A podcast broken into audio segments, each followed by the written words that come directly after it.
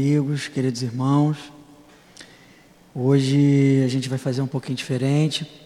Né? O Adilane e o Newton, eles ainda não puderam chegar, estão chegando, estão envolvidos num, numa questão de trânsito. Então eles pediram para eu dar início aqui, mas já já eles estão chegando. E por conta disso eu vou fazer uma leitura do Evangelho. Nós vamos fazer a leitura do capítulo 10 Bem-aventurados os que são misericordiosos. O item é o 16, que fala da indulgência.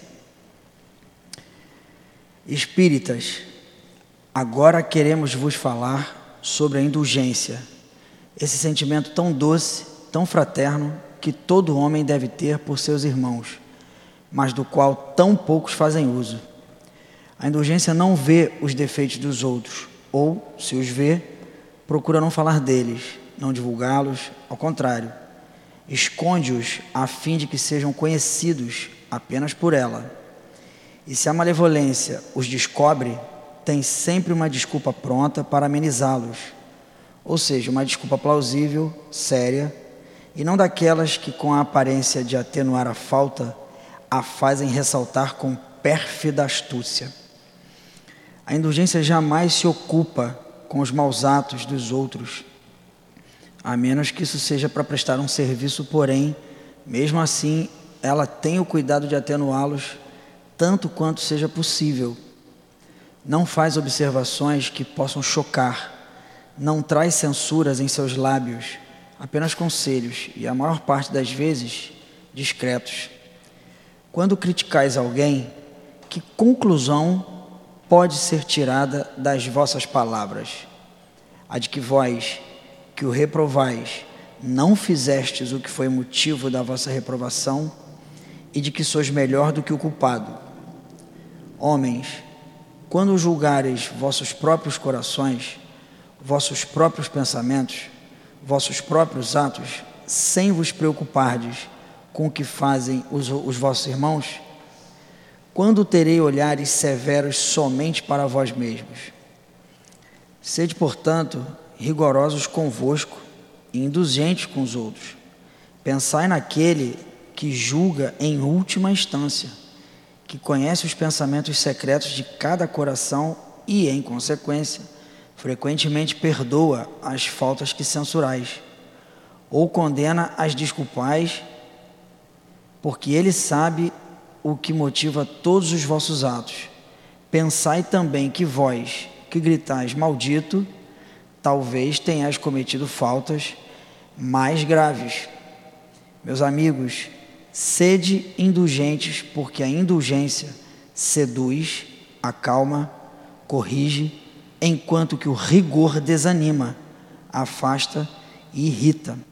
Essa é uma mensagem de José, o Espírito Protetor, que foi escrita em Bordeaux no ano de 1863.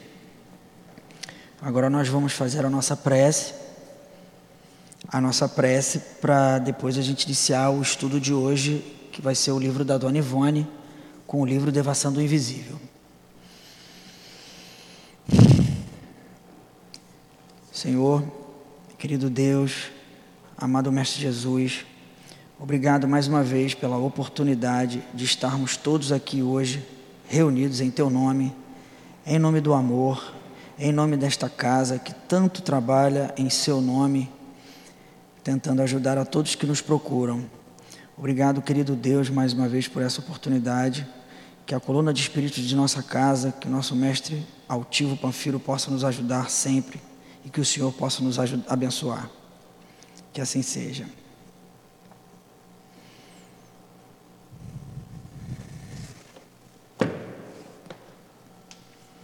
Bom, agora nós vamos abrir o livro da Dona Ivone, Devação do Invisível. Nós vamos começar o capítulo Sutilezas da Mediunidade. Nós vamos ler, para quem tem esse livro aqui, a página 176. Ainda no Rio de Janeiro, residimos certa feita numa casa que fora construída por um velho casal de operários espanhóis. Numa dependência aos fundos habitavam filhos e netos do mesmo casal, de idêntica nacionalidade, ou seja, todos eram espanhóis. Ali, porém, permanecemos apenas oito dias, dado que não nos foi possível conciliar o sono de forma alguma durante aquele espaço de tempo. Cenas dramáticas, duelos, lutas, assaltos a viajantes, assassínios, ou seja, homicídios, fugas precipitadas a cavalo, carruagens em disparada, casais em idílios muito suspeitos se sucediam confusamente diante de nós, causando-nos penoso mal-estar. As personagens, no entanto, vestiam-se como no século XVII, e as cenas eram admiravelmente coloridas, ambiente agressivo que deprimia nossas faculdades e infundia-nos moral, an, mortal angústia. Bom, parece que essa família encontrou uma residência, foi morar lá, mas eles não conseguiram ficar lá por muito tempo. Como diz aqui a leitura, foram apenas oito dias, porque provavelmente aquela residência se encontrava. É, é Dona Ivone, né? Dona Ivone falando. Se encontrava cheia de outros espíritos que ali habitavam e que por algum motivo estavam criando nessas imagens na, na, na mente daquelas pessoas moradoras.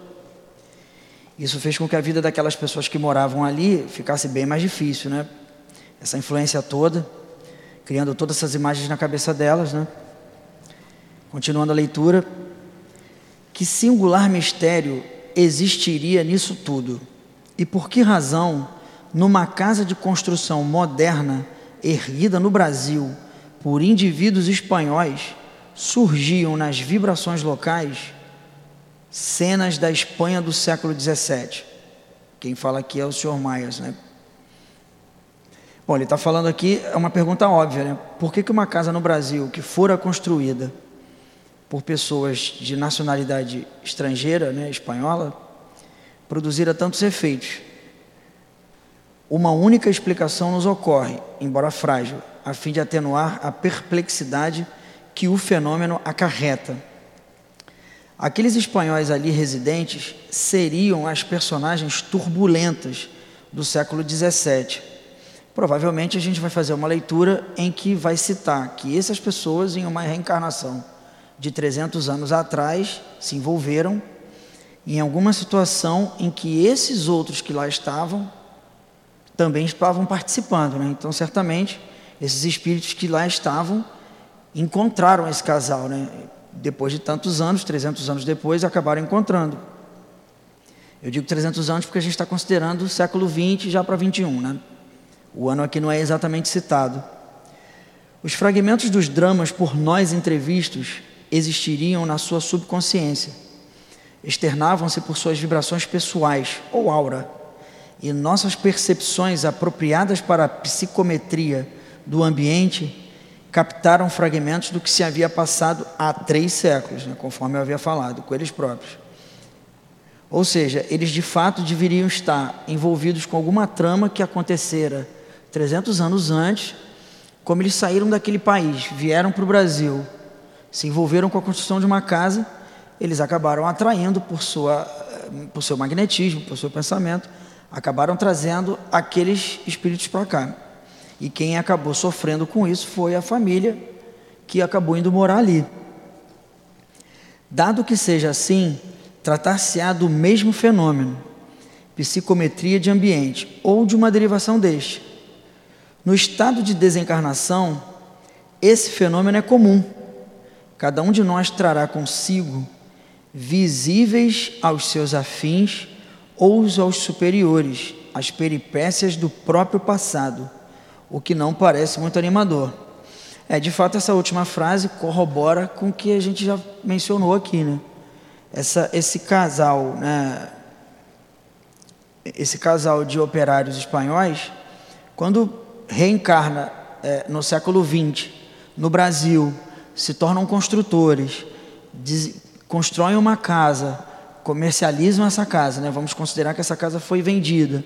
Essa família chega no Rio de Janeiro mora na casa, começa a sofrer com essa perseguição que ali já se instalara, isso tudo não tem a ver efetivamente com a família, e sim com os construtores que são espanhóis, que acabaram trazendo consigo toda uma história de 300 anos antes, todo um passado acaba vindo à tona, porque aqueles malfeitores acabaram encontrando eles por conta do pensamento, por conta da, da, da, do magnetismo deles.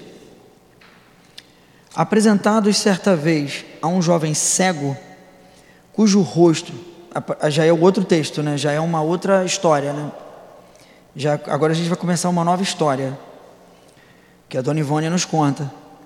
Apresentados certa vez a um jovem cego, cujo rosto e mãos eram desagradavelmente maculados de manchas brancas naturais, como queimaduras, lemos de súbito em sua aura, e como que vimos a vida pretérita em torno dele, o seu terrível passado de inquisidor espanhol, que perfurara os olhos dos condenados e os queimara com ferro em brasa.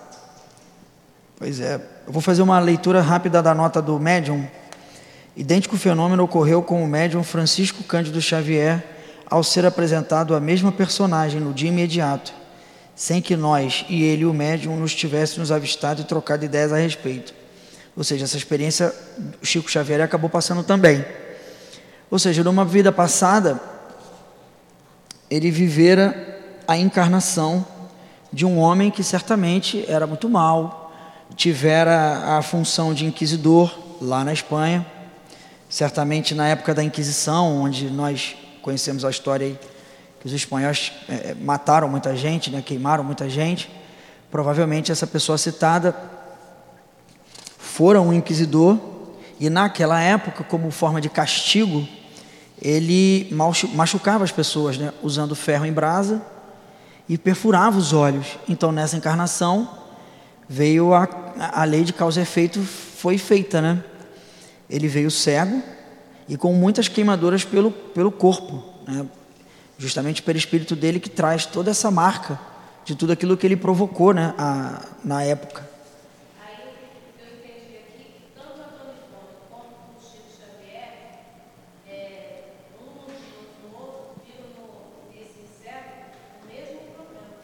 É, eu imagino que como a gente vive aqui a experiência da mesa de desobsessão, que os nossos médiums, eles quando incorporam, eles acabam tendo todas essas sensações daquele que, que se aproxima para dar a comunicação, eu imagino que seja o que Dona Ivone está falando, né?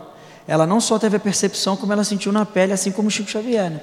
Por conta da capacidade deles de, de fazer, a, a, a, né? de receber o Espírito e absorver aquele sentimento que aquele espírito está passando é o que ele está contando. Né?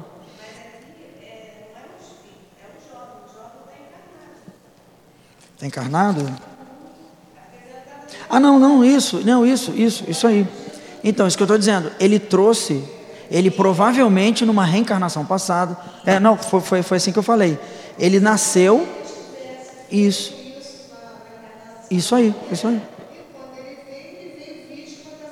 Exatamente. Ele trouxe isso. Ele reencarnou e trouxe tudo isso, porque numa encarnação passada ele fora um inquisidor, né? ele participou daquele processo todo, né? da, terrível que nós temos na história, sobretudo na história da Espanha, é, das pessoas que morreram né? nas mãos da igreja, lá, né? dos inquisidores. E ele certamente foi uma dessas pessoas. Então, ele nessa encarnação, 300 anos depois, ele traz o corpo com com, com essas marcas que o perispírito dele provocou naquelas pessoas, essas marcas ficaram no perispírito dele, e agora ele está externando tudo isso. Né? Duas das manchas que se espalhavam pelo rosto desse jovem abrangiam os olhos, como um sinal indelével do peso que oprimia a sua consciência de espírito sinceramente arrependido, que se reabilitava através da dor sob o amparo do Consolador. É justamente o que nós falamos, né? Corrobora exatamente com esse texto. Ele foi o inquisidor, ele provocou o mal, ele provocou a dor, isso ficou registrado no perispírito dele. O plano espiritual deve ter dado a ele a oportunidade de renascer para pagar essas dívidas, por algum motivo ele não conseguiu, mas nessa vida ele vem justamente para saldar todos esses, esses débitos, nessas dívidas. E aí o perispírito traz toda essa marca. Nasce cego, nasce com as marcas no corpo. E tudo muito aparente, né? Aqui fala, Dona Ivone nos fala da mancha no rosto, né? Nós estamos na página 178. De outro modo, em quaisquer localidades antigas que visitemos, desenha-se o passado das mesmas às nossas percepções mediúnicas. Agora ele deve, a Dona Ivone vai contar um outro caso. Na cidade de São João del Rei, no estado de Minas Gerais, era frequentemente era frequente vermos, mesmo à luz do sol, cenas antigas, até pelas ruas, sectos de antigas damas que se dirigiam às missas em cadeirinhas, carregadas por escravos.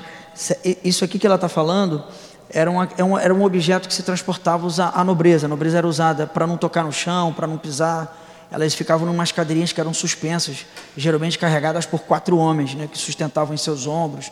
Esses eram os sectos, é, carregadas por seus escravos. Procissões do Santíssimo Sacramento, vibrando campainhas, destacando-se uma espécie de guarda-sol muito amplo, em cores vivas. Isso fazia parte do figurino daquela época. Né? As, as damas né, da sociedade é, é, não importava exatamente o tempo, e sim a sombrinha fazia parte daquele figurino. Né? Isso a gente vê muito na televisão quando se vê um filme ou uma novela que retrate uma época muito antiga. Né? Então não era exatamente sol ou chuva, era, fazia parte do figurino sob cuja sombra marchava o sacerdote com o viático, a fim de levar a extrema unção a moribundos. Aquela cidade mineira conserva em sua ambiência metaetérica cenas tão perfeitas e lógicas do tempo do Brasil colonial e dos dois impérios, que seria possível a um médium dotado da faculdade psicométrica bastante desenvolvida descrever episódios que resultariam em sugestivas informações históricas. A Dona Ivone está falando para nós, se nós estivéssemos nesse momento, né, a gente pode trazer isso para hoje, porque o, o, fato já ocorreu, mas a imagem está lá. Se nós levarmos até lá, essa cidade, um médium com essa capacidade, possivelmente ele vai fazer a, visualização justamente dessas imagens, que são imagens que de fato aconteceram nesse passado, nessa cidade que fazem parte, né? no ano de 1700, 1800, Brasil colônia, Brasil império, como ela cita aqui, em dois, nos dois impérios. Então a gente pode considerar que essas imagens já existem desde 1700 para cá. Qualquer médium com essa capacidade seria capaz de enxergar tudo isso, com, com, com bastante é, é, grau de, de detalhe, poderia até fazer citação, escrever sobre isso, com nitidez, exatamente, é o que a dona Ivone está nos chamando a atenção. É... Detalhe significativo: existem cenas que, melhor do que outras, se fixam na dita ambiência. As melhores que temos observado datam de séculos. É como a gente acabou de falar, né? É, esse parágrafo sim. Deixa eu. Quer que eu passe para você o microfone? Vai até o final. Aí eu vou colocando aqui. Uma coisa, é, só para a gente relembrar. Ele está falando da psicometria. Né? Isso. Né? Então, a psicometria pode ser feita de um, um objeto. Então, o, o, o Marquinho tem lá o relógio do pai dele. O médico, dotado dessa sensibilidade, vai pegar o relógio e vai descrever a personalidade do pai, o que o pai sentia, o que o pai pensava, como ele era. Tem a psicometria do ambiente, lembra daquele médium que previa até mesmo as bactérias debaixo da terra, a idade da árvore, quando ele pegou a casca da árvore, que coisa, né? E do ambiente, das cenas que ali eh, ficaram impressas na, na ambiência. Eu não sei se, é no, se eu posso dizer que é no fluido cósmico universal, o fato é que fica. Então vamos supor que a gente continue aqui por mais 50, 60, 100 anos e o centro saia daqui, vá para um outro lugar. Se o médio vir aqui ele vai entrar, ele vai perceber, o médico, essa percepção, psicometria, como tinha Dona Ivone. É, aqui era um ambiente de estudos, de oração, eles estavam falando sempre dos espíritos. Vai ver a gente sentado aqui, a gente vai marcando o ambiente. Eles vão ver a gente sentado aqui, as pessoas pode até descrever. Como é que eu vou descrever, Laene? Aí tinha uma senhora ali de cabelos brancos do lado da irmã. Tá. Então, isso fica impregnado como num filme, que você revela o filme.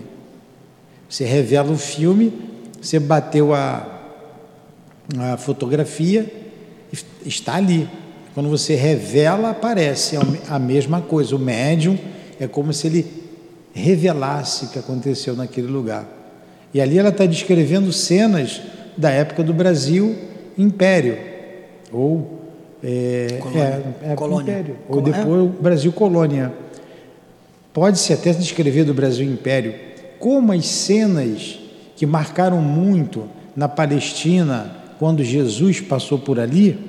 Por isso que no mundo espiritual eles têm os filmes, eles têm tudo gravado. É uma realidade a presença de Jesus naquele, naquele lugar, naque, na, naquela região, quando ele proclama o Sermão do Monte, então aparecem as cenas, como se aquilo fosse alguém filmasse e gravasse. Então, no mundo espiritual, eles têm esses arquivos.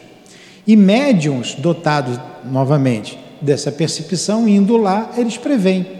Quantas pessoas vão no Coliseu Romano e se sentem mal? E outras veem tudo a, os gladiadores, vê as feras avançando nas pessoas, porque aquilo está tudo impregnado naquele ambiente. Uma pessoa não dotada dessa sensibilidade, ela vai entrar e vai sair, não vai perceber nada. Agora, se no mundo espiritual tivéssemos que fazer, estudarmos história, uma aula de história, então vamos falar da civilização romana lá da época do Cristo, ou um pouco antes do Cristo.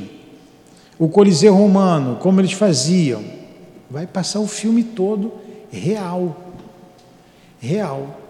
E se vê, vai se ver inclusive os personagens, a feição de cada personagem, como se vê as feições do Cristo. Então ela está descrevendo tudo isso. É isso que ela está falando. Entenderam? Alguma pergunta? Tenho certeza que o Marquinhos também já falou. É, então a gente vai aprendendo, né? Cada dia é, um pouco mais. Vai lá, Marquinhos, continua aí. Agora a Dona Ivone vai falar de um outro caso, num outro local, também no estado de Minas Gerais. E numa localidade da Zona da Mata, ainda em Minas Gerais, passeando numa propriedade rural por um vale extenso, marchetado de flores silvestres, lírios do brejo, muito alvos e perfumados, e onde se assentava a estrada real que passa por essa cidade de São João del Rei, e serpenteava um minúsculo ribeiro, um rio, né, um rio muito pequeno, o qual se alongava pelo horizonte afora.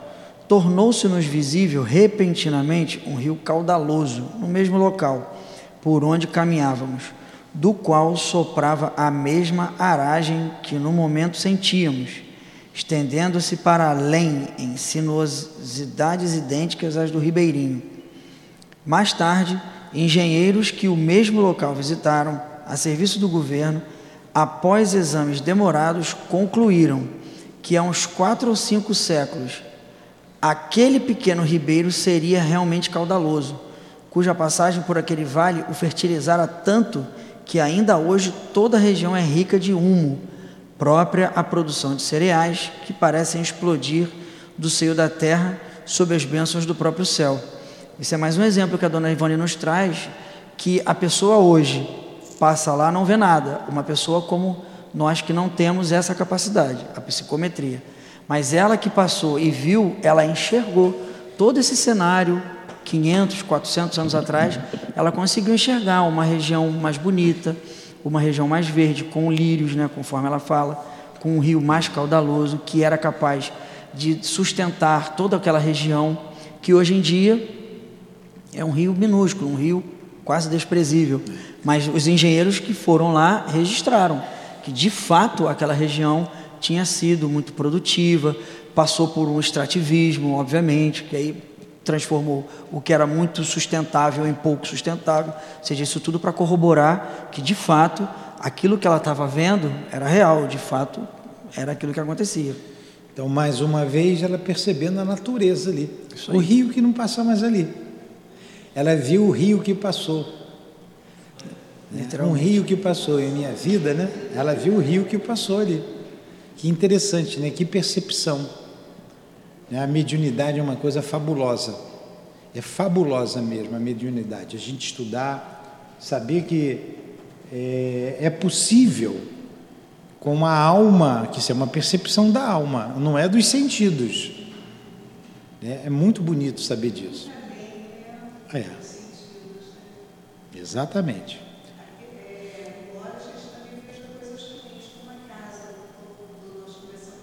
Assim do início do texto, é verdade. É, infelizmente a, a, a, psicometria ela vai mostrar você porque ela é uma capacidade da alma, como ele acabou de falar, mas não necessariamente os seus olhos da alma vão lhe mostrar um cenário bonito, né? Como a Dona Ivone mostra aqui agora. A gente começa a história justamente falando disso, né?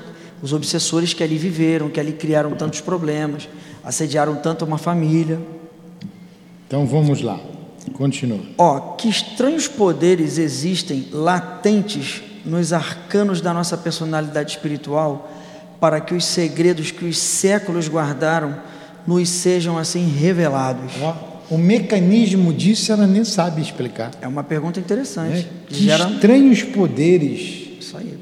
É, estranhos poderes existem latentes nos arcanos da nossa personalidade espiritual é do espírito, é a percepção da alma, para que os segredos que os séculos guardaram nos sejam assim revelados. Gera uma boa reflexão essa pergunta, né? Uma boa reflexão. Isso ajuda a gente a entender o presente, né? Quando a gente tem essa capacidade de entender tão de perto, de vislumbrar tão de perto o passado como ela tinha, isso ajuda a gente a entender inclusive o presente daquele lugar, né? Porque aquele lugar vive hoje a a realidade que vive quem teve acesso ao que aconteceu de fato, não o que dizem os livros, mas aquilo que de fato aconteceu, consegue ter essa percepção como ela teve. Né? Tinha razão o professor Bozano, ela, é o Ernesto Bozano? Ao afirmar que o mistério que envolve a psicometria é desorientador. É. Então, tem um livro aí do Ernesto Bozano, pesquisador espírita, falando sobre a psicometria. Continua. Cumpre-nos, porém, a nós outros, espíritas, estudar nossas almas, originárias do céu, procurando conhecê-las em todas as suas possibilidades, a fim de cultivarmos suas poderosas faculdades, que em nós traduzem a personalidade divina com que o Criador Supremo nos dotou, ao nos criar a sua gloriosa imagem e semelhança. Muito bem. Alguma pergunta? Assim a gente termina esse capítulo. Alguma colocação? Ah, isso foi ótimo. Aprendemos muito, né? Aprendemos muito nesse capítulo. Muito. Dá vontade de recomeçar todo o livro. Uma coisa muito bacana de se estudar Dona Ivone é justamente você ter a oportunidade de ouvir uma história contada de quem de fato viveu e ela tem uma riqueza de detalhes muito grande, né? Então isso ajuda para quem está ouvindo, né? É como se ela tivesse sentada aqui, dividindo com a gente toda essa experiência e a gente dividindo isso, esse, esse raciocínio, ela ajuda a gente, nos inspirando, né? Passando a informação e, e é bacana a gente conseguir vislumbrar isso, né? Isso é muito bacana, né? Isso é...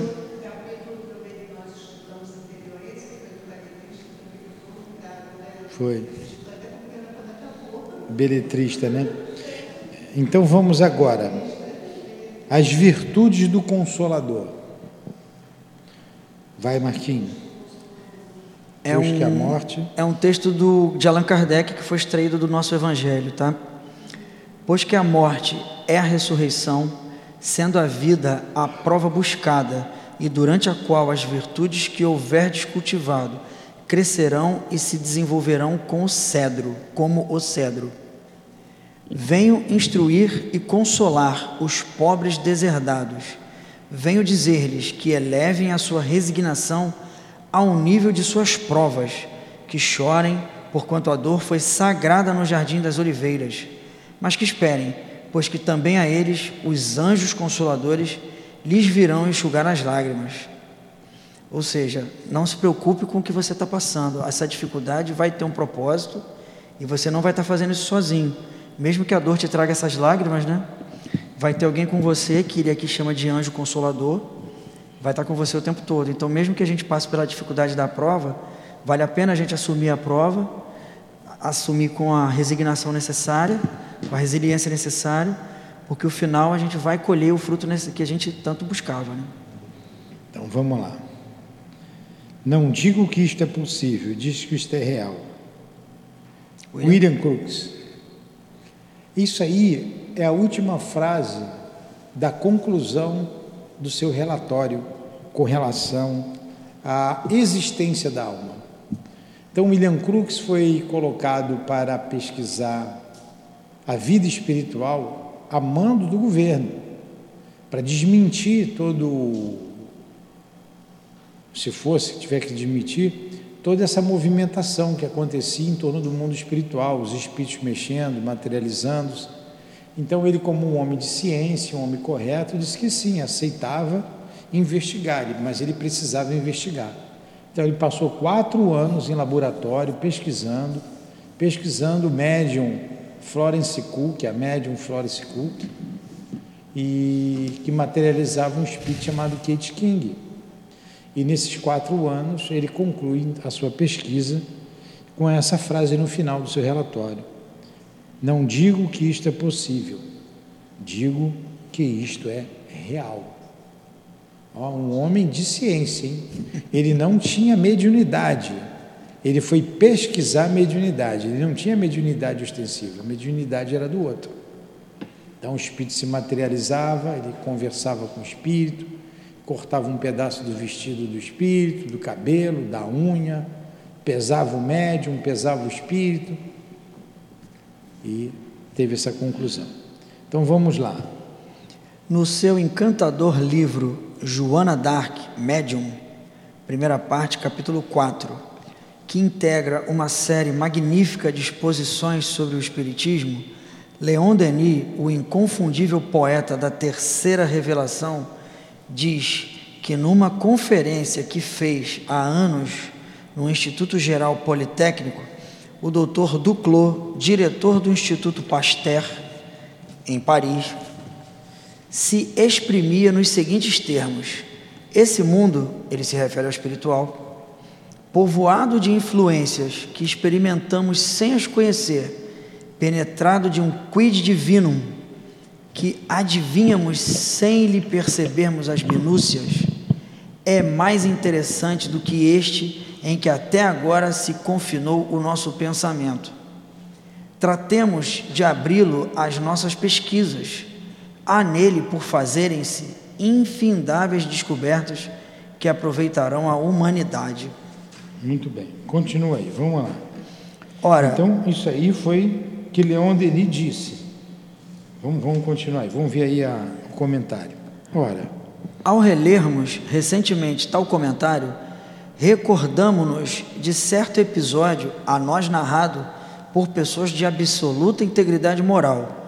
Episódio no qual, posteriormente, nossa faculdade mediúnica se viu espontaneamente envolvida num encantador prolongamento de revelações.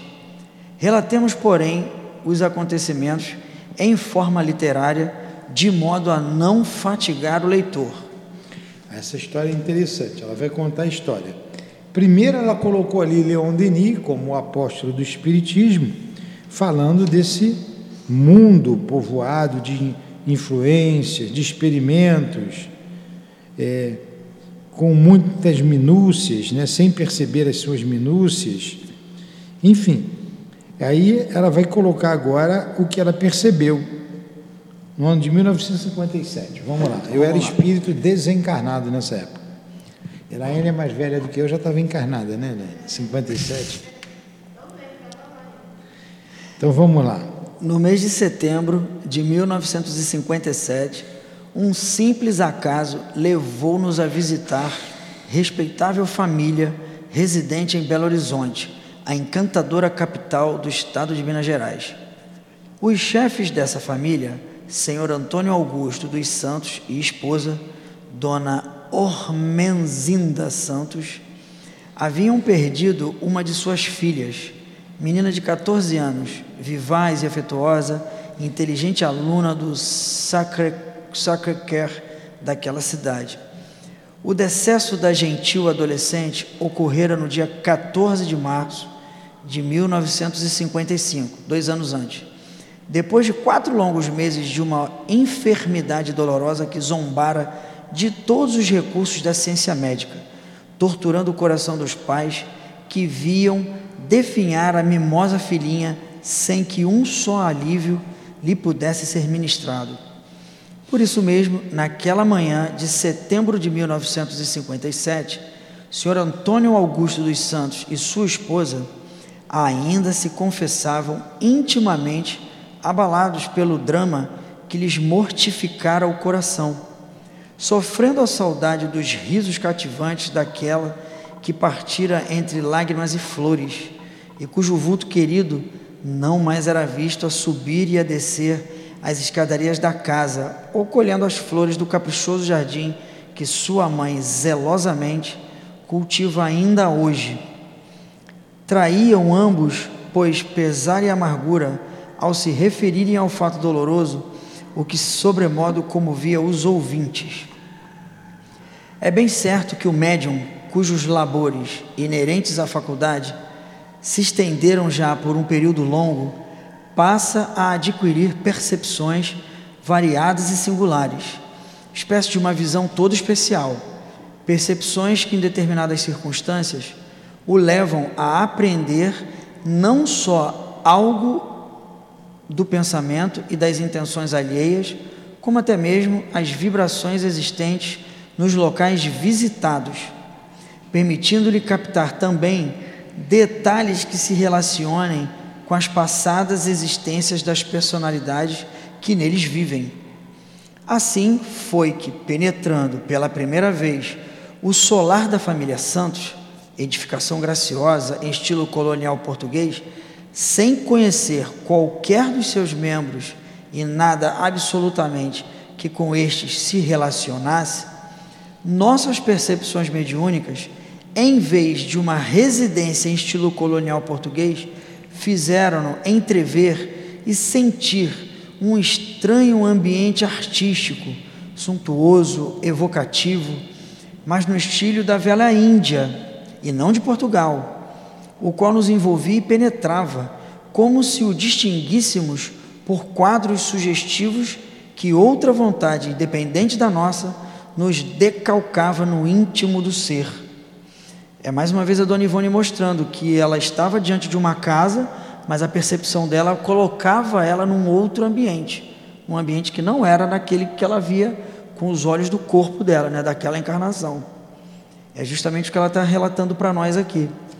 Sob tal injunção, cercavam-nos não os aposentos confortáveis, modernos, que se veem no solar, mas velhas arcadas de estilo oriental, portas rendilhadas como joias de filigranas, varandas com formosos balaústres, tetos esculpidos com altos relevos reluzentes, como pintados a ouro, salões dourados com reposteiros flexíveis, enfim, panorama íntimo, tipicamente hindu, aristocrata, refinado. Mais uma vez, características que são de fato de uma outra região, de uma outra cultura, remetendo a um outro lugar. É mais uma vez a psicometria falando mais alto, né? Uma como vertigem engolfou o nosso espírito, nossas energias mediúnicas. Nos primeiros momentos se abalaram premidas pela força vibratória do fenômeno, aliando-nos do que em derredor se passava e impossibilitando-nos de compartilhar a conversação durante os primeiros minutos. Aquilo deve ter provocado algum tipo de confusão para ela, então ela até ficou um pouco confusa nos primeiros momentos, então ela não conseguia efetivamente entender o que era realidade e o que era psicometria. Né? Refazendo-nos pouco a pouco, não sem estranhar, porém, a singular visão que nos fora dado distinguir por meio do sexto sentido. Lembramos-nos de que o senhor Santos era português nato, seus filhos brasileiros e sua esposa igualmente brasileira, descendente de portugueses, não existindo, portanto, quaisquer razões que justificassem o panorama hindu estampado naquelas vibrações ambientes. A não ser que se recorresse à ligação de Portugal com a Índia, nos dias do passado, donde a participação do Senhor Santos ou de alguém de sua família em anteriores existências poderia influir na aura espiritual desse pressuposto atuante do passado, daí advindo então as percepções por nós sentidas. Conforme nós já falamos, ela relatou toda uma experiência que ela passou, onde ela tinha convicção de que ela estava numa casa no, no, na segunda metade do século XX, ela estava numa cidade do interior de Minas Gerais, uma casa que fora construída com toda um, um, uma decoração voltada para aquela família, daquele português. Então não tinha como, não havia no histórico daquela pessoa um parentesco oriental da Índia que, que, que tivesse uma religião do hinduísmo e no entanto ela estava vislumbrando aquilo. Isso é só para mostrar que de fato ela estava vivendo uma experiência mediúnica e ela está relatando para nós aqui agora. É. Agora ela deve ficar, deve ser, mesmo acostumada, ela leva susto, né? Deve ficar assustada. O que, que houve aqui? Viver os dois mundos, olhar uma coisa que já aconteceu. E mais, às vezes ainda vê mais coisas, vê o que vai acontecer. É, ele, ele fez uma citação aqui ao livro de Joana Dark. Eu tenho esse livro aqui. A Joana Dark tinha essa capacidade também. Ela conseguia no campo de batalha ver o que ia acontecer naquela batalha. Ela era capaz, inclusive, de enxergar uma batalha anterior. Ela via os corpos jogados. Ela tinha essa capacidade. Ela via Dark. isso. É. Ela tinha essa, essa capacidade de ver. Por isso que na história da Joana Dark, muitas vezes ela tentava evitar até uma batalha, porque ela já era capaz de saber o que, que ia acontecer.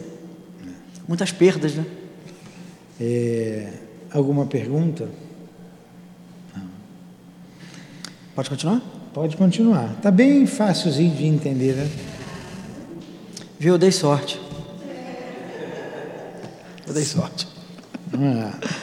Não obstante tais choques e estranhezas psíquicas, calamo-nos receosos de cometer uma impertinência ou indiscrição, se algo comunicássemos do que percebíamos, abstendo-nos, pois, de quaisquer revelações ou indagações. Eu não vou falar nada. Isso senão, aí. Né? É melhor ficar Receosa. quieto. É. Às vezes a gente fala algumas coisas e as pessoas, por pouca coisa que seja. Esse é o ônus da mediunidade, né? Esse é o ônus da mediunidade. É. Sobretudo para quem pode ver. Muito embora soubéssemos ser o chefe do solar visitado um assaz simpático à causa espírita. Ou seja, talvez ele até entendesse, se, se houvesse uma explicação, talvez ele até entendesse, né? já que ele era um simpático à causa espírita. De outro modo, tantas são as impressões, visões, panoramas, descobertas, mesmo que o médium obtém em cada local para onde as circunstâncias o requisitam, que se os narrasse todos, tornar-se-ia enfadonho, desacreditado, ridículo, considerado fanático ou obsidiado. É a escolha que o médium faz, né? Se abster para não passar por um, pelo constrangimento de ouvir que é uma mentira, que é uma fraude, né? É a escolha que o médium faz, né? De passagem, acrescentaremos que, além do ambiente espiritual hindu assim percebido, sentimos-nos igualmente envolvidos por uma singular influenciação artística, pois a residência em apreço, vibratoriamente, é como um cenário de arte clássica, dado que um dos filhos varões do casal Santos é jovem tenor de largo futuro, é um cantor, né, com um futuro promissor, né, segundo ela diz. É namorado de boa música, é fã de boa música, né? Já com duas excursões pelo estrangeiro. Ele já havia passado pela Alemanha e pelos Estados Unidos. Duas filhas desse mesmo casal, pintoras de grandes dotes artísticos e fácil inspiração. E mais dois filhos varões, engenheiros, arquitetos, donos de súbito valor profissional. Ou seja, ela tem a percepção também que aquela família era uma família que tinha um viés muito grande para as artes, né? Mostrando aqui que todos os filhos desse casal da família Santos, um espanhol com um brasileiro, todo mundo com uma veia muito voltada para a parte artística. Então, talvez, realmente, se fosse contado, talvez eles até entendessem por que, que ela estava vislumbrando todo um, um, painel, todo um cenário voltado né, para essas coisas. Um grande retrato da menina morta no salão de visitas, ornamentado com cravos brancos em jarras mimosas sobre um aparador estilizado e ali disposto pelas carinhosas mãos maternas, despertou nossa atenção. Sorridente e graciosa, trajando o clássico uniforme do seu colégio, a morta parecia ali palpitar, cheia de vida e encantos. Alguém, dentre as visitas do dia, indagou da dona da casa: Como se chamava sua filhinha, minha senhora? Os olhos da saudosa mãe, azuis como dois retalhos luminosos do sol, do céu, se ergueram para o perfil querido ali estampado, rebrilhantes de um discreto pranto, enquanto seus lábios responderam em voz pausada e terna. Chamava-se Elizabeth mas nós a tratávamos de Betinha, era caçula dentre as meninas. Eu não sei quanto a vocês, mas eu consigo enxergar tudo isso, eu consigo imaginar tudo isso. Com isso, vieram as confidências, os relatos amorosos dos pais, saudosos, sobre a curta vida terrena da mimosa flor, que não chegara a desabrochar completamente. Mil detalhes e pequenas particularidades que tecem o encantamento dos pais afetuosos. Ou seja, virou uma tarde em que aquele casal passou a falar com ternura, com saudade daquela criança, daquela filha, e aí a conversa tomou um outro caminho, né? Passou a ser o assunto a falecida, né, a citada. Sempre interessante para o observador que procura distinguir nas nuances diárias da vida motivos preciosos para o estudo da harmonia plena com que as leis do Criador tudo dispõem, até que foi narrada a etapa final da vida terrena de Betinha, que se findara mansamente pela madrugada, e sua mãe continuou o relatório, não se detendo à menção do túmulo.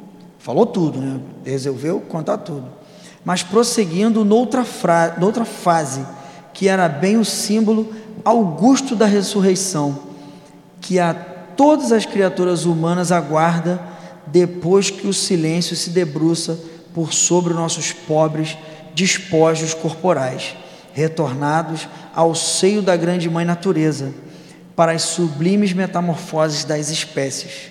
Ouçamos, porém, na palavra de Dona Ormenzinda Santos, a formosa descrição do fato ocorrido após o decesso, a morte, de Betinha o qual motivou essas páginas. Fato que, sendo razão de conforto e consolações para os demais corações maternos que se vejam em idênticas circunstâncias, igualmente testemunha a verdade espírita em condições alentadoras, edificando o coração do crente e encaminhando as atenções para a sublimidade da vida além do túmulo. Ou seja, agora a gente vai ouvir o que ela falou a despeito de todo esse momento que foi o momento em que ela morreu. Né? Minha filha contava 14 anos incompletos, ia dizendo Dona Ormenzinda, com uma voz pausada e delicada. Quando os desígnios sábios da providência lhe permitiram adoecer e morrer, quando ela morreu, desculpa, desde algum tempo, antes de contrair a enfermidade que finalmente a vitimou, manifestara a ela desejos de que os seus futuros 15 anos fossem devidamente comemorados. e todo o encantamento do seu coração se voltava para esse sonho ingênuo que a empolgava de alegrias e prematuras emoções. Por isso mesmo, fizera-me prometer que a presentearia com um rico vestido de baile para usar naquele dia, na festa de debutante, né, na festa de 15 anos. Comprido e ornamentado de muitas rendas e flores, e cuja cor deveria ser rosa. Firmado o compromisso, sobre ele nos entendíamos frequentemente. Betinha era a filha caçula dentre as meninas que tivemos, conforme já disse, e era grato a todos nós, por isso mesmo, satisfazer-lhes as vontades que fossem razoáveis. Ela, porém, não atingiu a idade dos seus sonhos, visto que faleceu aos 14 anos incompletos. Três dias após o seu passamento, no entanto, encontrando-se toda a família abalada e chorosa, como seria natural, um fato singular, belo e comovente, recordando os livros clássicos de filosofia religiosa de todos os tempos e países, bem assim os compêndios de ciências psíquicas firmados por eminentes sábios psiquistas que se dedicaram a devassar o além-túmulo, positivando a continuação da existência da criatura após a morte do corpo carnal. Veio demonstrar que nossa Betinha, por quem chorávamos tanto, prosseguia viva e feliz como dantes, porventura mais bela e venturosa ainda, concedendo-nos a satisfação de permanecer ao nosso lado em espírito sempre que possível e com a permissão de Deus. Muito legal, né? Três dias após a morte dela, a família recebe a informação de que ela estava linda, que ela estava bem, que ela estava feliz. Que bom, né? Ela estava bem. Isso já traz o conforto para a família, né? Que, que, que bom que isso fosse possível com todas as famílias, né? Mesmo aqueles que não são, né? É, né? Tá tudo bem? Alguma pergunta? Deixa eu ler um pouquinho para descansar e o Marquinho a voz dele. Minha filha Eunice, conquanto casada e residente fora da capital, permanecia conosco desde o estado de saúde da irmãzinha que é, se agravara.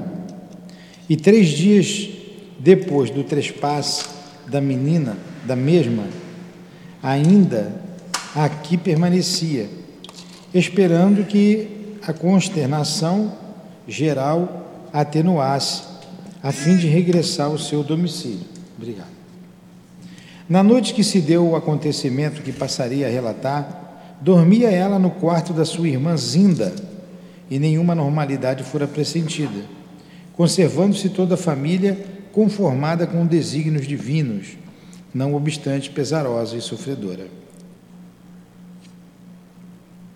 Eunice, fatigada das lutas de quatro meses de enfermagem junto da doente, pois frequentemente aqui estava repousara, frequentemente aqui estava, repousara tranquilamente durante grande parte da noite, serena e confiante, sem quaisquer excitações mentais. Pela madrugada, no entanto, despertou reconhecendo-se perfeitamente na posse de si mesma, observando, porém, estranha claridade no aposento posto às escuras. Sua irmã Zinda dormia pesadamente, como vencida por um torpor que mais se assemelhava à profunda letargia de um transe mediúnico do que a de um sono natural. Subitamente, porém, a elevar-se do solo cerca de um metro, talvez mais, Eunice distingue um aglomerado de matérias sutis, como fumaça lucilante, traindo colorações levemente amareladas, luminosas e muito delicadas. Pouco a pouco, essa matéria ou essência que lembraria os cirros de inverno tomava forma imperceptivelmente, até que no auge do assombro e do deslumbramento, o duplo ou corpo espiritual de Betinha, cujas formas carnais jaziam sepultadas desde três dias, apresentava-se na plenitude da sua graça e beleza, trajando lindo vestido de baile cor-de-rosa, cujo modelo lembraria o clássico figurino Imperatriz Eugênia. A materialização era perfeita, acentuando particularidades. Rendas, fitas, flores azuis sobre o lindo tom rosa guarneciam a insólita indumentária do além-túmulo. Então, pode comentar ele. Pô, que bacana isso, né?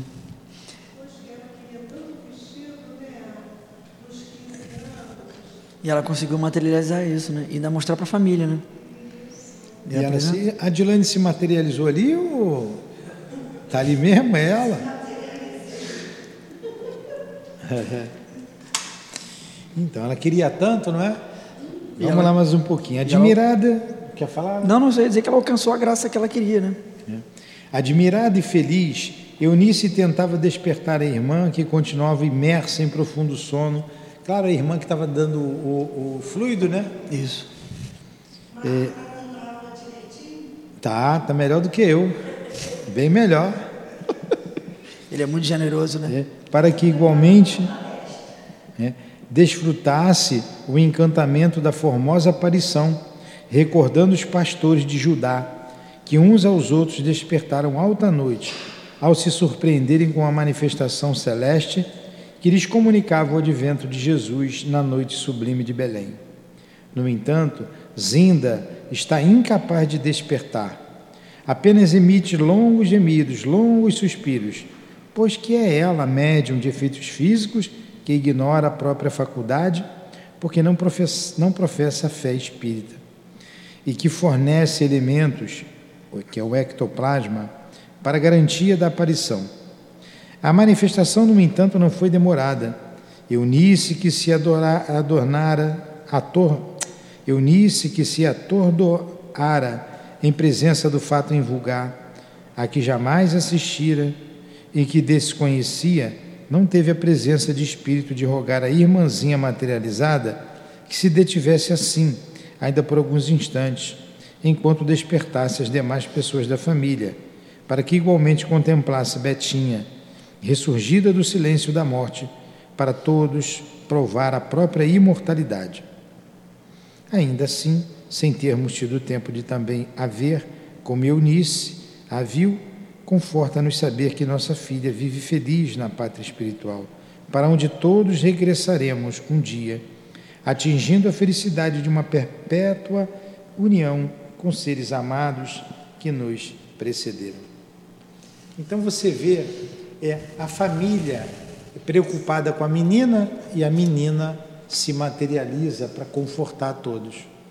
É, nós saímos para resolver umas coisas, aí tivemos uns percalços no caminho, por isso não conseguimos chegar. Mas tivemos que fazer uma visita a uma família e vimos lá uma, uma comemoração do aniversário de uma, de uma menina, né, de, de alguns meses. A família estava comemorando ali os quatro meses de vida. E a avó da menina estava presente. O médium viu a avó da menina. E quando o, o pai anunciou que o padrinho seria, os padrinhos seriam outras pessoas, estranhas à família, amigas, a, essa avó chorou, ficou triste. Porque ela, segundo relata, do médium. Ela pensava, tinha que ser a fulana, a minha filha, né? A minha filha, que era a, a, a tia, tia, da menina, que deveria ser a madrinha, né? Mas o que, por que, o que, que eu quero dizer com isso? Eu quero dizer que os espíritos, não, não estou falando quem é, os espíritos, eles têm os mesmos sentimentos guarda os mesmos sentimentos de amor, de saudade e opinião, em, de opinião, opinião, de opinião, de tudo. Então não é não é diferente, porque desencarnou, não é diferente. E isso me foi passado depois. E, enfim. Aí mostra aí o, o, o sentimento da, da pessoa desencarnada, né? Sentimento de vó, sentimento de mãe. Tem os mesmos sentimentos. Alguma pergunta? Não? Acaba, acaba agora ou é sete, seis e meia? Não, vamos mais um pouquinho. Aí a gente passa. Vocês estão cansados? Pô, vou ficar com ciúmes desse jeito. Vocês preferem Marquinho? Não venham mais, hein? Olha Vamos aí, lá, Marquinho, dê um pouquinho aí. Lá. ah.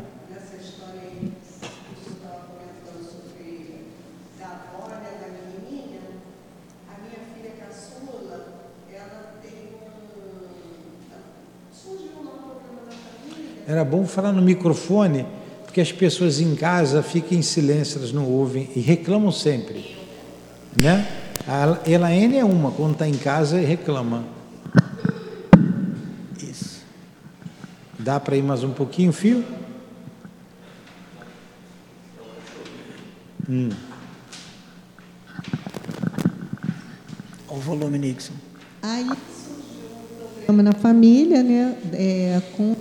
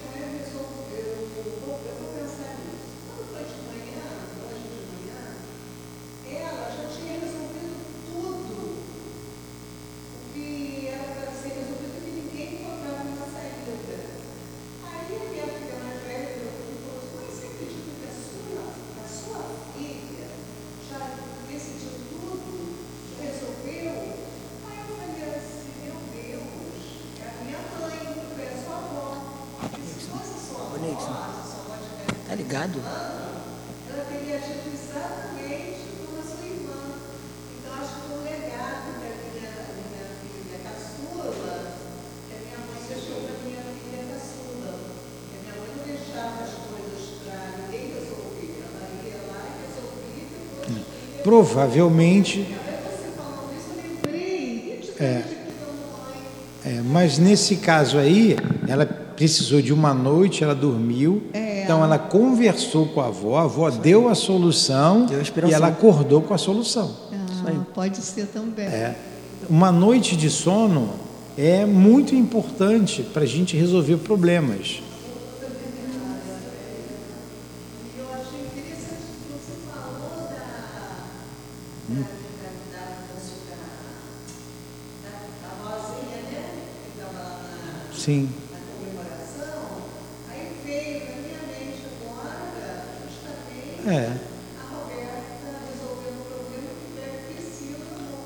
Certamente que foi. Certamente foi isso que aconteceu.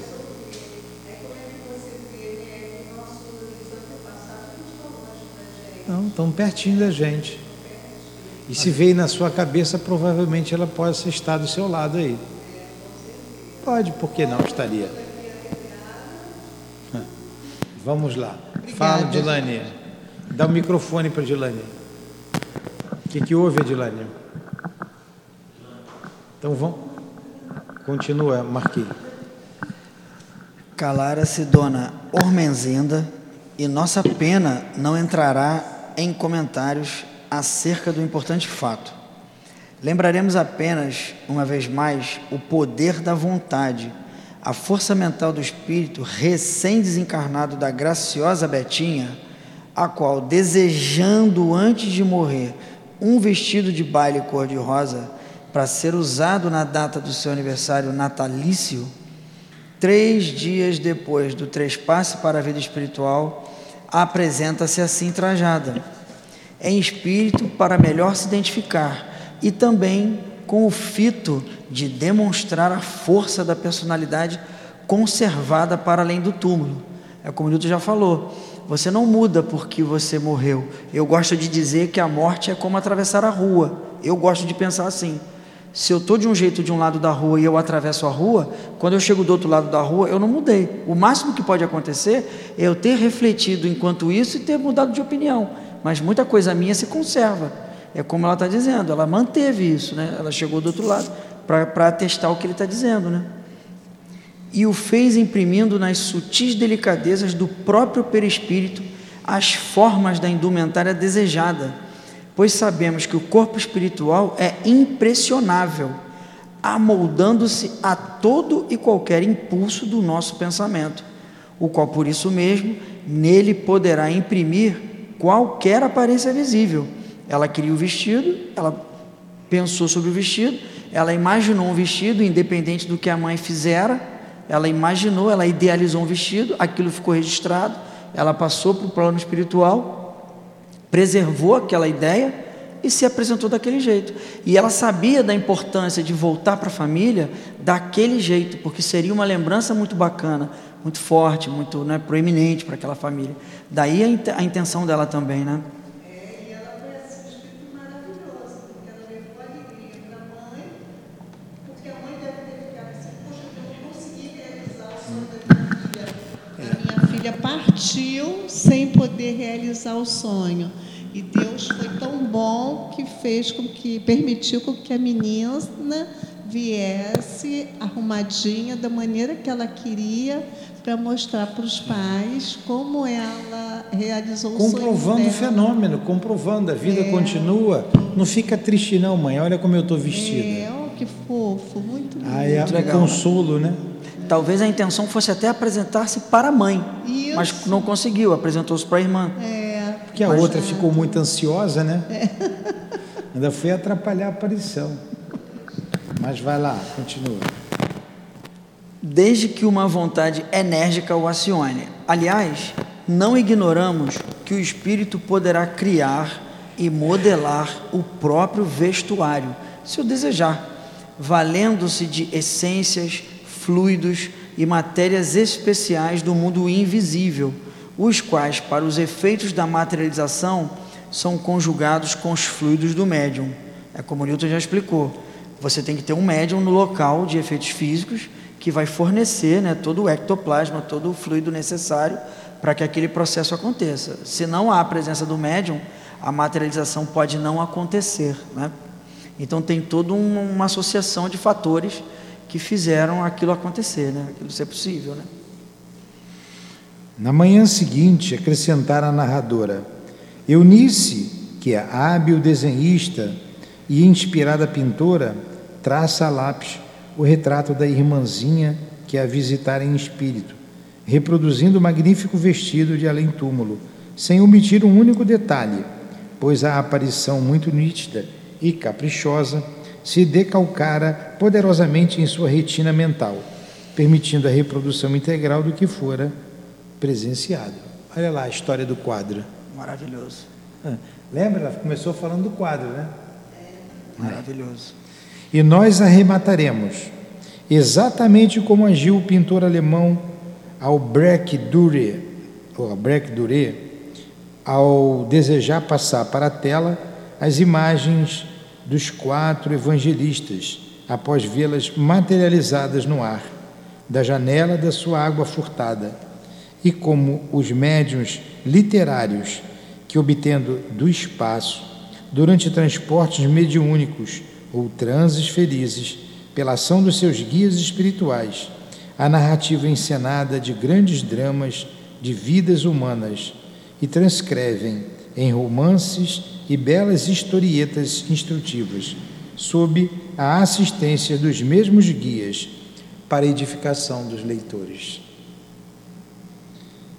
É alguma coisa, Marquinhos? Então, procura aí no celular, que o meu está lá, essa pintura do alemão O meu tá ali. Albrecht Dürer. O Tá meu aí? telefone está ali. Para ver, para a gente mostrar para eles. Ah, tentar localizar. Assim, muitos vão, né? No mundo espiritual. Espera a jovem pintora transportar o pequeno desenho para um quadro a óleo, sobre o qual imprimirá as cores que lhe foram apresentadas durante a visão. Quadro que ficará como testemunho valioso de mais um lindo e comovente fenômeno que o Consolador prometido por Jesus é pródigo em conceder aos homens. É o que faz a doutrina espírita. A doutrina espírita é belíssima, é belíssima.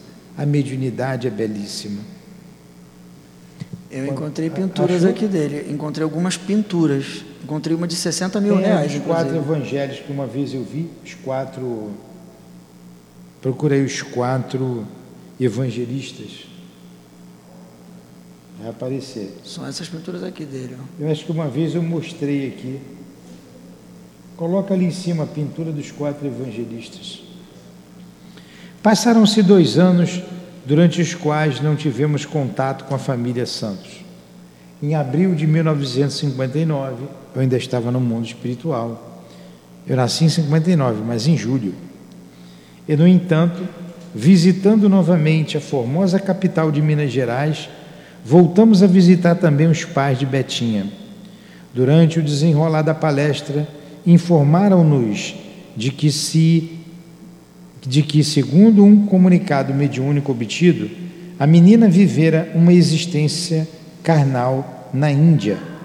Olha aí, porque ela saiu do retrato da, da, da, da- do cenário que ela viu de- com gostos indianos, né, para o quadro, para a pintura, né?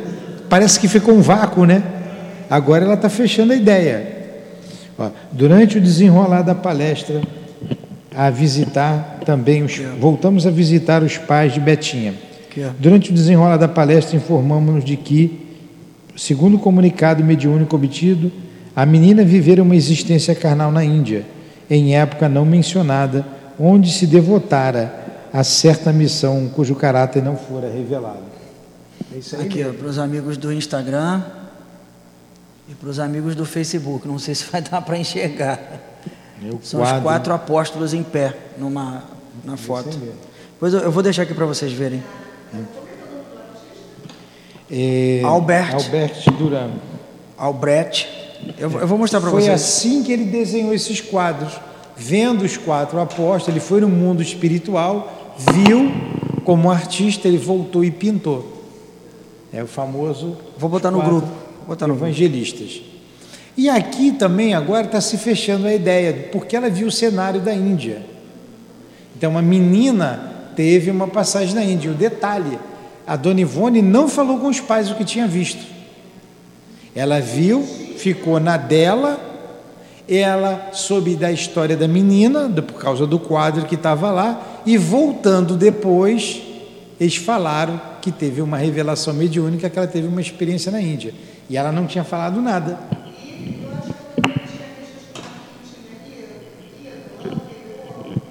chegar sobre uma, uma imagem do alguma coisa do espírito, você falou, como pode, né? A família ser. é, Então, a, a dona Ivone, quando chegou àquela casa em Minas Gerais, que é um português casado com uma brasileira, e todos esses filhos são brasileiros, inclusive a, a- a- Betinha, ela enxergou pela psicometria toda uma decoração Indiana. indiana, de cultura hindu, do hinduísmo. Agora está agora tá fechando a história. É, e ela se perguntou como é que pode? Por causa Né, de uma origem reencarnação. portuguesa, né, brasileira, e está aí assim, e ela ficou na dela. É uma vida passada. Ela, eu não vou falar nada, vou ficar na minha, não sei. Agora está vindo a explicação. Né, Vocês estão vendo o romance? O romance tem que ser o que? O romance mediúnico? Moral, educativo e doutrinário. Elaine. Eu- Olha aí, ó. A educação, né, aqui, né, no- nos ensinando, é, enfim, enfim, tendo essas características. É, a missão da menina não foi revelada, né? Confessamos que não demos grande atenção à informação. Tantos são os noticiários dessa ordem que nos chegam ao conhecimento, quer por via mediúnica, por relatos alheios, que na maioria das vezes desinteressamos-nos deles. Esquecêramos, aliás, no espaço de dois longos anos, durante os quais tantas peripécias se sucederam conosco e em que ficamos sem notícias da família Santos, que nossa faculdade de percepção psíquica haviam registrado em sua residência, um ambiente etérico em estilo clássico hindu. Olha aí, ela tinha até esquecido, já tinha passado dois anos. O que para a gente agora é, é interessante a beça, para ela viu, via toda hora.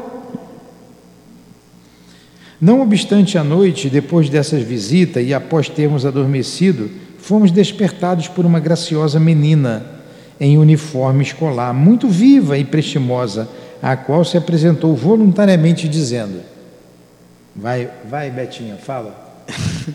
Eu sou a Betinha. Venha, quero mostrar-lhe uma coisa.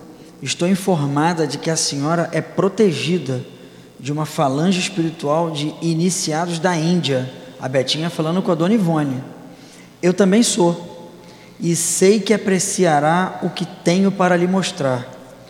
Nos primeiros momentos, supusemos tratar-se de uma das meninas da casa onde nos hospedávamos, as quais usavam uniformes idênticos. Todavia, encontrando-se presente o nosso mentor espiritual Charles, que também é iniciado hindu, depressa compreendemos o que realmente se passava. Mergulhou-nos o nobre amigo em transe letárgico e perdemos a noção de nós mesmos durante um período de tempo que tanto poderia ser um minuto, de minutos como de séculos, pois quando nessa inconsciência, nesse lapso singular e intraduzível, o espírito do médium é absolutamente incapaz de medir o tempo, nem mesmo tem noção de longevidade ou brevidade. Ao re... Pode ler, ao recobrar. Ao recobrar a consciência, já desprendida das prisões carnais, vimos-nos de mãos dadas com a gentil visitante espiritual, a qual, correndo, arrastava-nos travessamente na sua carreira, as risadas, muito contente, levou-nos até a casa paterna, justamente a mesma onde se dera a sua libertação para as claridades do mundo espiritual. Entrando no domicílio, já por nós conhecido, absolutamente não mais encontramos a residência moderna e confortável, visitada antes, mas como um solar hindu, majestoso, qual visão das mil e uma noites, com arcadas e portas douradas, rendilhas, magníficas colunas, pedestais e capitéis muito artísticos, tudo atestando expressões de beleza invulgar em matéria de arquitetura. Todavia, não se tratava de uma residência particular ou propriamente edificação de além-túmulo, mas de idioplastia, configurando uma casa de benefícios para as crianças e gestantes, espécie de maquete espiritual, construída por Betinha em proporções normais, no intuito de forçar sugestões aos seus entes amados, para converterem-na em realidade na terra. Dormitórios, refeitórios, gabinetes cirúrgicos, vagidos de crianças recém-nascidas, médicos e enfermeiras em azáfamas incansáveis, em trabalhos incansáveis, indicaram tratar-se de um hospital ou maternidade, segundo o que nos permitiam contemplar. Betinha, porém, agora em atitude grave, explicou: Agora eu sou Betinha. Por favor. Isto que aqui está é o meu mais caro sonho na espiritualidade. O meu programa do momento, porque a minha mais grata recordação do passado vivido sobre a terra faz muitos anos. Foi essa a missão que realizei na Índia, na época difícil e angustiosa missão onde existi no seio da aristocracia, sem poder jamais esquecê-la. Na Índia, o sofrimento da mulher pobre e miserável, como da criança, era o que de mais intenso se poderia imaginar, mais doloroso e cruel do que em qualquer outra parte.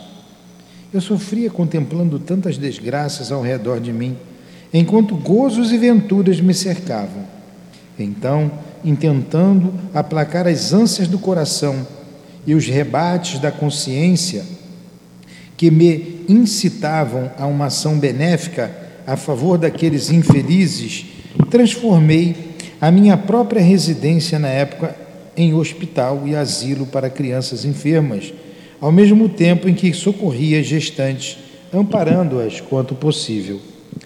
Prendi-me à ideia através do tempo de tal sorte que agora não descansarei enquanto não conseguir daqueles que me amam na terra uma casa como esta, a qual fluidicamente já existe nas vibrações ambientes do próprio domicílio que habitei em minha última etapa terrestre.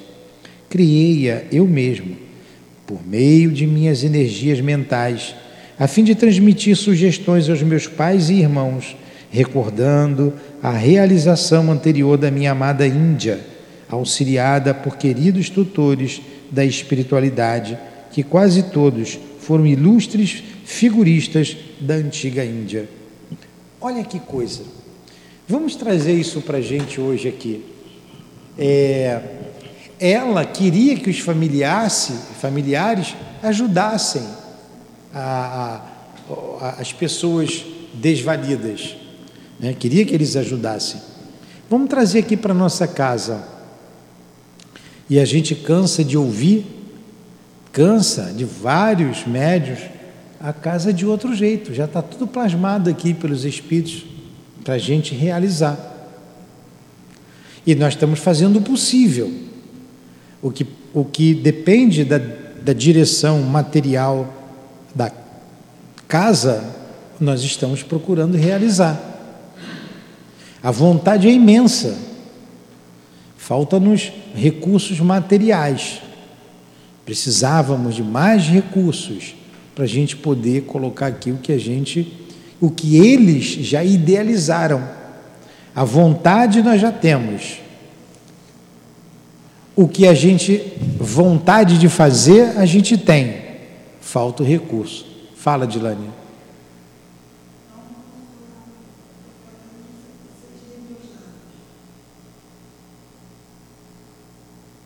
Eu não sei fazer leitura bilabial, não. Desculpa, eu não entendi. Ela quer que leia Não, isso eu entendi. Eu não entendi a leitura. Fala, Dilane.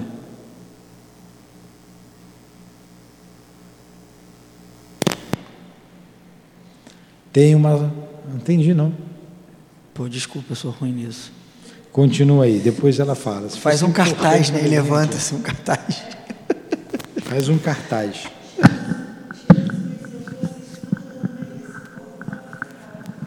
O que, ela falou?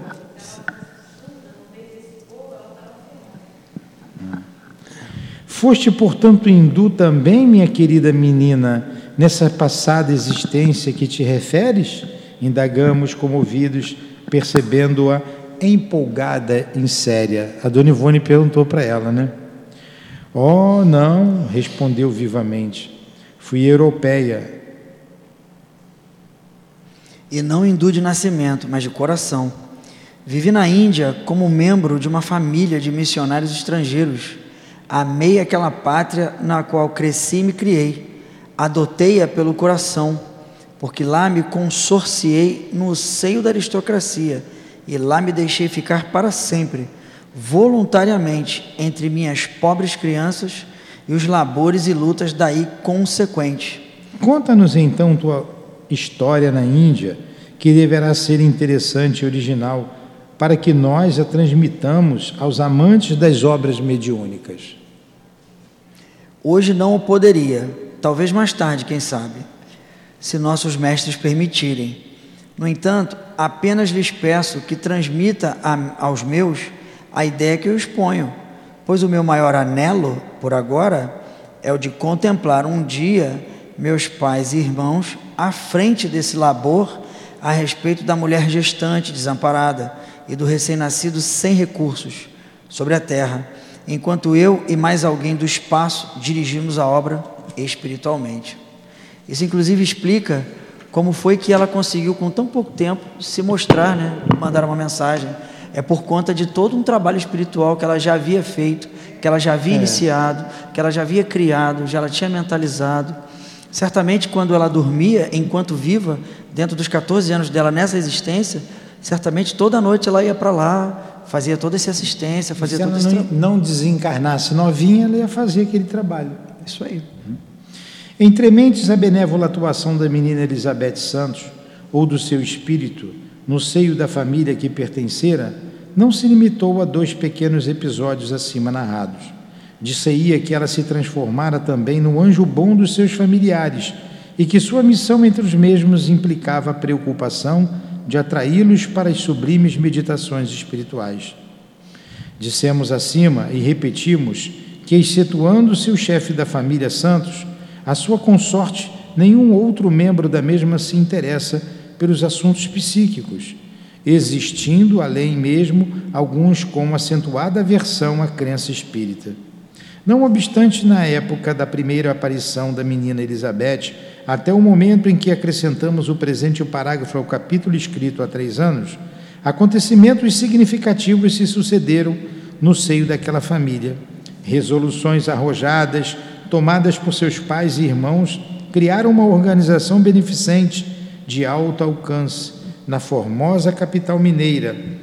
Organização que, sob o nome de Cruzada do Bem Elizabeth Santos, leva o auxílio fraterno material e moral aos leprosários e a necessitados albergados em outras instituições de assistência social. Todavia, conta ainda do programa da Cruzada o auxílio à criança sofredora e às jovens mães solteiras, assim como aos mendigos, alcoólatras e etc, etc. Olha que interessante. Conseguiu. Ela conseguiu. Ela conseguiu. E a gente está fazendo aqui também inspirado pelos guias. E começou tudo por um sentimento de amor daquela que sempre trabalhou com crianças. Estamos aqui, graças a Deus, realizando o nosso trabalho. Olha como isso se repete, não é? Aí ela fica feliz do lado de lá e nós do lado de cá. Não temos dúvida de que o sonho máximo de Betinha na espiritualidade se corporificará com vitórias sempre maiores no setor da fraternidade visto ser ela diretora espiritual da instituição, a se desdobrar em esforços para inspirar aos entes queridos deixados na Terra o prolongamento da missão por ela mesma iniciada na Índia no século XVIII. Vai. Entretanto, novo fenômeno verificou-se posteriormente no Solar Santos, em Belo Horizonte, tendo como principal atuante ainda a entidade Betinha, que parece, com efeito, insistir em atrair as atenções dos parentes para os fatos espíritas. O detalhe que se segue, inserido nestas páginas, quando já déramos por terminado o presente volume, foi nos relatado pelo próprio Sr. Santos em 10 de dezembro de 62, quando de visita ao estado da Guanabara, Rio de Janeiro, ele conta: Meu filho Maurício, começou o Sr. Santos, formado em medicina em 1960. Meu filho Maurício começou o seu Santos. Formado em medicina de 1960. Vai, Marquinhos. Já nos últimos meses do curso que fazia, uma noite ainda cedo, pois seriam 23 horas mais ou menos, estudava na sala de visitas, local onde se encontra o retrato da minha filha Elizabeth, tirado pouco antes do seu passamento. Ele estudava, porém, ao som de uma eletrola pois é também apreciador de boa música. Não pensava absolutamente em sua irmã falecida em 1955 e, já fatigado do esforço despendido, decidiu recolher-se. Por isso, encaminhou-se para a eletrola, a fim de desligá-la, o que fez simples e naturalmente. De costas voltadas para o retrato, sentiu que algo ou alguém forçava sua cabeça no entanto de fazê-lo voltar-se para trás. Ah, desculpa. No intuito de fazê-lo voltar-se para trás. Voltou-se com efeito e, olhando o retrato da irmã, julgou perceber névoas amareladas, lucilantes, que se acentuavam a ponto de ter a impressão de que o retrato se movia, enquanto ele próprio ouvia com acento de certeza a voz da irmã. Maurício, gostas de música? Pois dar-te-ei a ouvir uma música celeste. Canta comigo, Maurício, canta. Vai. É. Tá. Mas a gente está terminando já. Então o jovem doutorando ouviu a irmã cantar linda e intraduzível melodia como jamais ouvira e comovido repetia como levado por um impulso mediúnico. Todavia repetia em lágrimas, invadido por uma comoção que transcendia do habitual força da vontade, impossível de conter ante a delicadeza daquelas vibrações.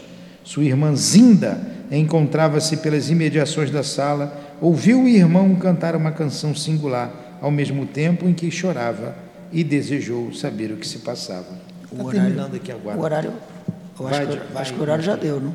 Aqui, O horário. é, já deu o horário. Aqui termina o laboratório do senhor Santos, o relatório.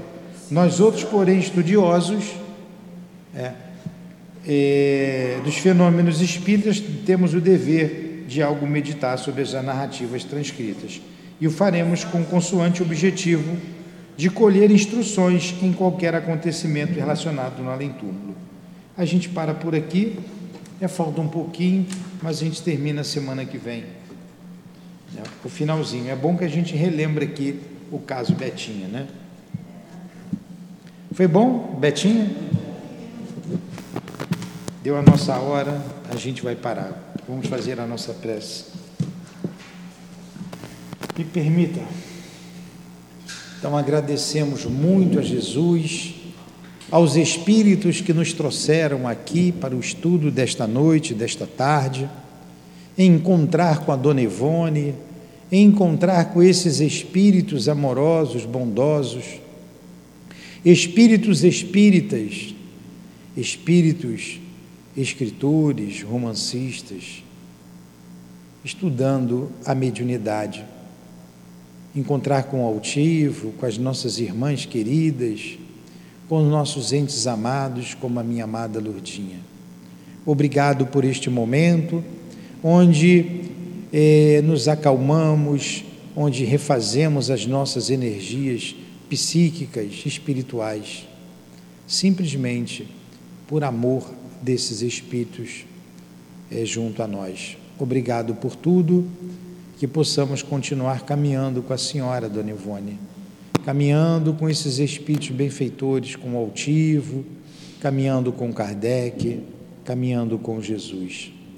Que se despeça-nos e que possamos encerrar esses estudos, essas reflexões, em nome do amor, em nome do nosso amor, do amor que vibra nessa casa, em teu nome, querida irmã mas acima de tudo, em nome do Cristo Jesus e de Deus nosso Pai, que damos por encerrados os estudos da noite de hoje.